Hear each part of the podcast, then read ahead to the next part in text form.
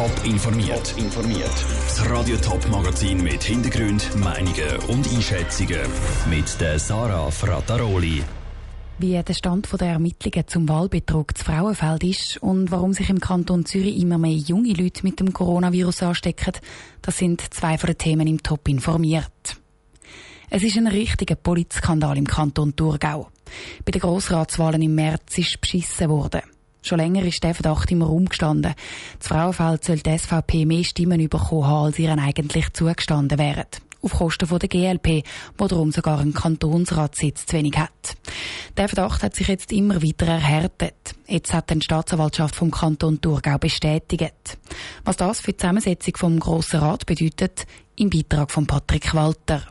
Schon bald nach der Grossratswahlen Mitte März ist die GLP an die Öffentlichkeit und hat geschrauen, Wahlbetrug. Und das zu Recht, wie sich Nadisna herausgestellt hat. Jetzt hat auch die Generalstaatsanwaltschaft erste Zwischenergebnisse der Ermittlungen bekannt gegeben. Inzwischen gibt es auch einen Verdächtigen, der offenbar Wahlzettel von der GLP durch die von der SVP austauscht hat. Weiteres Detail will der Generalstaatsanwalt Stefan Hafter aber noch nicht gehen. Zu den Auffälligkeiten, die wir festgestellt haben, im Zusammenhang mit diesen Wahlzetteln können wir aus ermittlungstaktischen Gründen im Moment noch keine Angaben machen. Es handelt sich da natürlich um Täterwissen und weil die Ermittlungen noch im Gang sind, dürfen wir da dazu im jetzigen Zeitpunkt keine Angaben machen. Was er aber kann sagen, es sind mindestens 86 und maximal 99 Wahlzettel von der GLP vernichtet und durch die von der SVP ersetzt worden. Das hätte auch Konsequenzen im Grossen Rat. Weil unklar war, was genau passiert ist, ist der 130. und letzte Sitz im Grossen Rat bis jetzt leer geblieben. Nach der neuesten Erkenntnis von der Staatsanwaltschaft dürfte sich das aber bald ändern. Das Büro vom Grossen Rat hat beantragt, dass der Sitz offiziell an die GLP geht. Der Grosse Rat muss das an seiner nächsten Sitzung am Mittwoch noch bestätigen. Dass jetzt Klarheit herrscht, ist wichtig für die Thurgauer Politik, sagt der Grossratspräsident Norbert Senn. Darum glaube ich nicht unbedingt, dass es jetzt da äh, einen Schaden gibt fürs Image, sondern ja, es zeigt ja auch auf, dass man da eigentlich dieser Sache fundiert jetzt nachgegangen ist und fundierte Abklärungen zu dem Ergebnis geführt haben. Aus politischer Sicht ist die Sache also auch bald abgeschlossen, sagt der Grossratspräsident weiter. Das gilt aber eben nicht für die strafrechtliche Untersuchung. Die läuft noch weiter. Der Beitrag von Patrick Walter. Der Wahlbetrug betrifft natürlich besonders die Stadt Frauenfeld, weil sie eben dort zum Betrug gekommen ist. Der Stadtpräsident Anders Stockholm hat sich darum heute offiziell entschuldigt und Massnahmen vorgestellt, die so einen Fall in Zukunft verhindern sollen. Was die Stadt genau vorhat, erklärte Anders Stockholm dann im Top informiert am Abend am Viertel vor sechs. Es ist ein regelrechter Tabubruch. Der Armeechef Thomas Süssli sagt heute in einem Interview mit dem Tagesanzeiger, dass in Zukunft vielleicht auch Ausländer in der Schweiz könnten Armeedienst leisten Das, weil die Armee seit Jahren mit Personalmangel kämpft.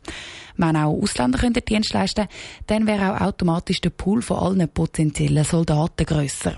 Aber was halten die Politiker von dieser Idee, dass die Schweizer Armee plötzlich gar nicht mehr ganz schweizerisch wäre? Andrea Blatter hat nachgefragt. 140.000 Soldaten, Offizier, Militärpolizisten, Kampfjetpiloten und andere Armeeangehörige gibt es in der Schweiz. Das sind vorig genug, um die Schweiz im Kriegsfall zu verteidigen oder zum Beispiel in einer Krise wie der Corona-Pandemie sofort Hilfe leisten. Der Bundesrat schreibt nämlich nur 100.000 Armeeangehörige vor. Für die Zukunft sieht es aber weniger rosig aus. Der Truppenbestand sinkt, weil alte Soldaten ausdient haben und weil von den Jungen immer weniger in die RS wollen, sondern mehr in den Zivildienst. Dass der Armeechef Thomas Süessli die Lücken auch mit Ausländern füllen trifft beim Schaffhauser SVP-Nationalrat Thomas Hurter, der selber Pilot in der Schweizer Armee ist, grundsätzlich auf offene Ohren. Noch lieber wäre es ihm aber, wenn das gar nicht nötig wäre. Primär ist das Problem, dass wir sinkende Bestände in der Armee haben weil die Leute nicht mehr wollen, Militärdienst leisten Also wir können im Leben nicht alles nur machen, was uns Freude macht. Dann gibt es vielleicht auch gewisse Sachen im Job, die wir nicht machen dürfen. Das Leben ist nicht einfach nur, um genau das zu machen, wo der Plausch ist und alles andere nicht. Ein Thomas Hurter wäre es also lieber, wenn die Jungen wieder mehr in die RS gehen statt in den Zivildienst. Dann bräuchte es auch keine Ausländer in der Armee, um den Bestand zu erfüllen.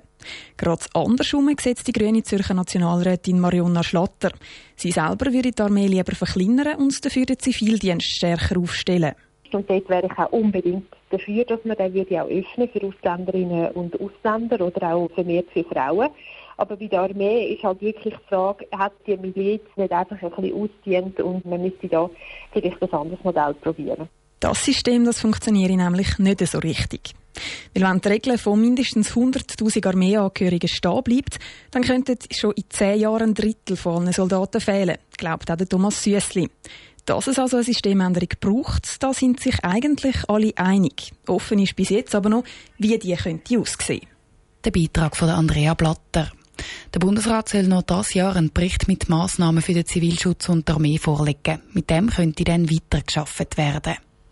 Im Kanton Zürich haben sich letzte Woche 40 Leute mit dem Coronavirus angesteckt. Vor knapp drei Monaten sind es pro Woche noch weit über 300 gewesen. Die Ansteckungszahlen sind also tief, aber eben gleich höher als auch schon, so wie in der ganzen Schweiz. Der Kanton Zürich gibt darum noch keine Entwarnung.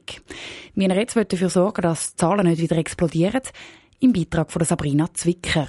In Zürich haben sich bis jetzt um die 3700 Leute mit dem Coronavirus angesteckt. 130 Zürcherinnen und Zürcher sind am Virus gestorben.